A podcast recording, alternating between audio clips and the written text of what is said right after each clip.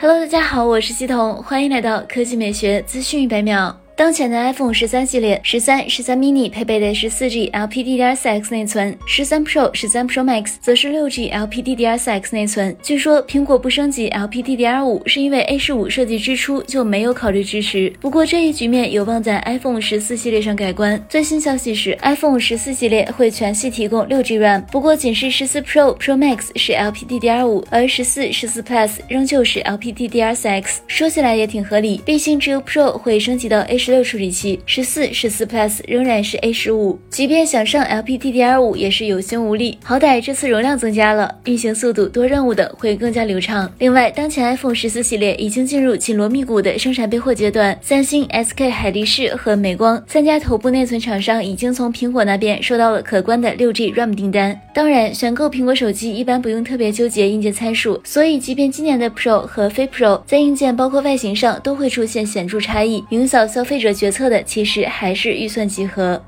来看第二条新闻，贾跃亭又要放鸽子了。FF 九一量产又遇到了问题，还是资金不太够。法拉第未来在周一晚些时候提交的一份公告称，该公司继续与未透露姓名的潜在投资者进行讨论和谈判，以筹集更多资金，为其在直到年底以及以后的经营提供资金。这导致其旗舰电动混行车 FF 九一的生产将推迟到今年或第三、第四季度开始。该公司表示，需要额外的现金来启动 FF 九一的商业化，目前正在寻求筹集额外的资。资金来资助其直到十二月三十一日的运营。该公司表示，运营商合作的任何挑战，公司在加州汉福德制造厂的产能或劳动力提升方面的延迟、材料价格上涨或持续的全球供应链中断，都可能进一步增加汽车上市所需的额外资金。好了，以上就是本期科技美学资讯百秒的全部内容，我们明天再见。